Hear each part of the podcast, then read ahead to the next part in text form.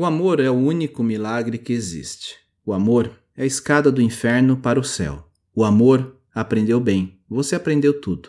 O amor perdeu, você perdeu toda a sua vida.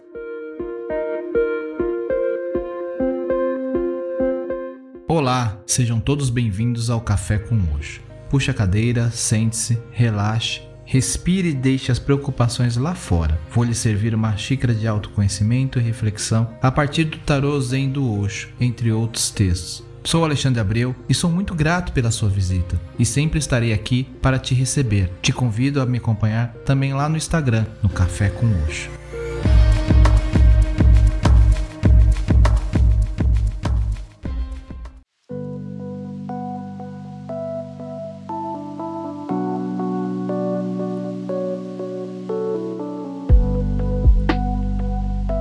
Olá, tudo bem com vocês? Desejo que todos estejam bem. No episódio 47, trouxe para o podcast o tema amor. Se você ainda não ouviu, depois da nossa reflexão, dá uma conferida lá. E se você já ouviu, convido a dar uma passada lá também. Na semana que passou, lá no grupo do Telegram do Café com Oxo, estávamos conversando sobre o livro Amor, Liberdade e Solitude, que apresenta uma reflexão sobre amor e os relacionamentos. Esse bate-papo me motivou a gravar mais um episódio sobre o tema amor. O amor é um tema bastante presente nas preleções de Osho, e temos inúmeros livros que reúnem suas reflexões. Ele é um grande provocador, poderia dizer um guia encantador e sensato que nos leva, com desenvoltura, a compreender as complexidades dos relacionamentos e da vida moderna.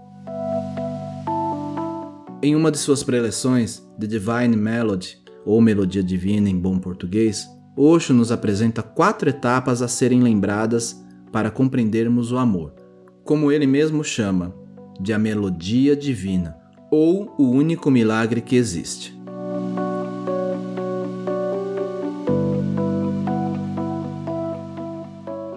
Então vamos lá. Primeiro passo: traga sua consciência para o aqui e agora. Em primeiro lugar, procure trazer sua consciência para o aqui e agora, pois o amor só é possível no momento presente.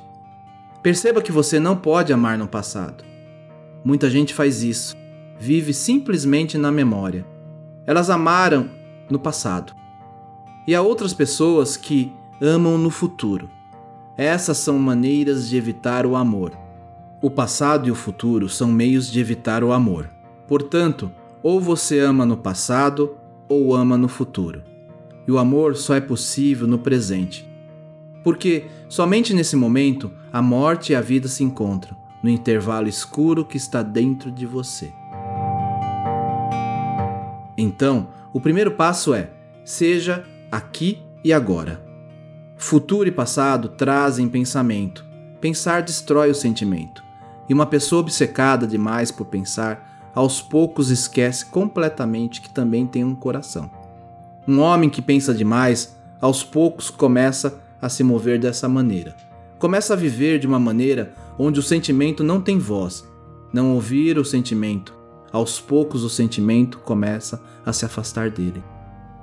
E há milhões de pessoas nesse estado, sem saber o que significa o coração toda a concentração delas está na cabeça. A cabeça é necessária, é um bom instrumento, mas tem de ser usada como um servo. Ela não deve ser o mestre. Uma vez que a cabeça se torne o mestre e o coração seja deixado para trás, você viverá, você morrerá, mas você não saberá o que é Deus, porque não saberá o que é amor. Segundo passo: transforme seus venenos em mel. Aprenda a transformar seus venenos em mel, porque muitas pessoas amam, mas seu amor é muito contaminado por venenos como o ódio, o ciúme, a raiva, a possessividade. Mil e um venenos envolve o seu amor. E o amor é uma coisa muito delicada. Nesse momento, apenas pense na raiva, no ódio, na posse, no ciúme. Como o amor pode sobreviver contaminado por essas coisas? Dessa forma, toda a jornada será amarga. O amor é a escada entre o céu e o inferno. Mas a escada tem sempre duas mãos. Você pode subir, você pode descer. Se houver venenos, a escada nos levará para baixo e sua vida se tornará um barulho, ruídos de tráficos, uma multidão de ruídos sem nenhuma harmonia. Você ficará à beira da loucura. Então, para transformar seus venenos em mel, é um caminho simples. Tenha paciência e experimente. Quando a raiva vier, não faça nada, apenas sente-se silenciosamente e observe-a. Não seja contra, não seja a favor, não coopere com isso, não reprima. Apenas observe, seja paciente, apenas veja o que acontece. Lembre-se de uma coisa: não faça nada no momento de raiva, espere. Basta dar um pouco de tempo e esperar, e você ficará surpreso. E um dia você compreenderá que, se puder esperar o suficiente, a própria raiva se transformará em compaixão. Nunca faça nada quando o veneno está possuindo você. Apenas espere. Quando você está com raiva, este é o momento de meditar. Não perca esse momento. A raiva está criando uma grande energia em você. Ela pode te destruir. Mas a energia é neutra. A mesma energia que pode destruir pode ser criativa. A mesma energia que pode quebrar pode derramar vida. Apenas espere. Esperando e não fazendo nada com pressa, um dia você se surpreenderá vendo a mudança interior. Você estava cheio de raiva, então a raiva continua indefinidamente e chega ao clímax. Então a roda gira. E o que estou dizendo não é repressão, não estou dizendo para reprimir o negativo. Estou dizendo para observar o negativo. Não estou dizendo para sentar em cima do negativo, esquecer o negativo, fazer algo contra ele. Não, não estou a dizer isto. Não estou dizendo que quando você está com raiva, sorria. Não. Aquele sorriso é falso, feio. Não sorria quando estiver com raiva. Em seguida, feche a sala, mantenha um espelho à sua frente Veja você mesmo o seu rosto zangado. Não há necessidade de mostrá-lo a mais ninguém. Terceiro passo: compartilhar.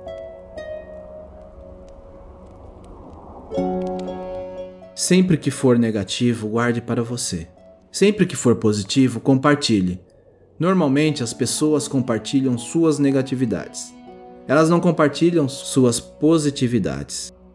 Portanto, o terceiro passo em direção ao amor é: compartilhe suas positividades, compartilhe sua vida, compartilhe tudo que você tem. Tudo que é belo está com você. Nunca acumule. Sua sabedoria, compartilhe. Sua oração, compartilhe. Seu amor, sua felicidade, seu deleite, compartilhe. Sim, se você não conseguir encontrar ninguém, compartilhe com os cães mas compartilhe. Compartilhe com as pedras, mas compartilhe. Quando você tiver pérolas, jogue-as. Não se preocupe se são porcos ou santos. Apenas jogue-as. Acumular envenena o coração. Todo acúmulo é venenoso. Se você compartilhar, seu sistema ficará livre de venenos. E quando você dá, não se preocupe se é respondido ou não. Nem espere por um agradecimento. Sinta-se grato à pessoa que permitiu que você compartilhasse algo com ela. Compartilhar é uma das virtudes mais espirituais, uma das maiores virtudes espirituais. E por fim, o quarto passo: não seja nada. Assim que começar a pensar que é alguém, pare, pois o amor não flui. O amor flui apenas de alguém que não é ninguém. O amor reside apenas no nada. Quando você está vazio, existe amor. Quando você está cheio do ego, o amor desaparece. O amor e ego não podem coexistir. O amor pode existir com Deus, mas não pode existir com o ego, porque o amor e Deus são sinônimos. Esse é o significado de ser humilde, manso. E assim como disse Jesus, bem-aventurados os mansos, porque deles é o reino dos céus. O amor torna-o ninguém. O amor o tira do chão. O amor destrói totalmente o seu ego.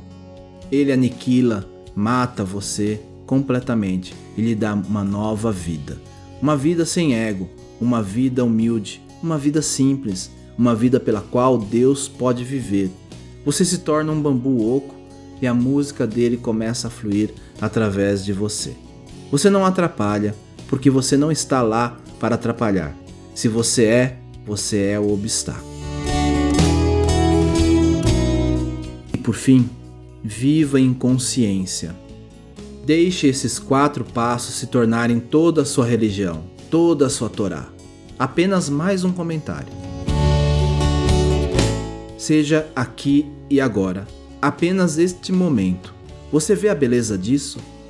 Nesse exato momento, a bênção está aqui. Deus está aqui. Quando você está em silêncio, Ele fala. Quando você está ouvindo, Ele canta. Transforme seus venenos em mel, para que todas as barreiras sejam destruídas. Em terceiro lugar, comece a compartilhar tudo que você tem. Compartilhe. Compartilhe sua beleza, compartilhe sua música, compartilhe sua vida. Ao compartilhar, você será enriquecido. Não acumule. No momento em que você começar a acumular, você está indo contra Deus. No momento em que você começar a acumular, está tentando depender de si mesmo. Você perdeu a confiança na vida. Dê como a vida deu a você. Dê e o mais virá. E quarto, não seja nada. Nada é a fonte de tudo. Nada é a fonte do infinito. Nada é Deus. Nada significa nirvana. Não seja nada, e sendo nada, você terá alcançado o todo. Sendo algo, você perderá. Sendo nada, você chegará em casa. Toda essa existência divina. Ame as árvores se quiser saber alguma coisa sobre a floresta. Ame as pessoas se quiser saber alguma coisa sobre Deus. Cada manifestação particular pode se tornar uma janela, uma porta. Não fique muito obcecado por palavras. A palavra Deus não é Deus, a palavra amor não é amor. E a palavra fogo, claro, não é fogo. Abandone as palavras e mova-se cada vez mais em direção ao existencial. Sinta mais em vez de pensar. Por meio do sentimento, sua oração surgirá e por meio do sentimento você será dissolvido um dia. E quando você está dissolvido, Deus está. Namastê. Depois não deixe de conferir os episódios que falam sobre amor e relacionamento. Episódio 47 sobre o amor, episódio 32 os amantes, episódio 18 relacionar-se.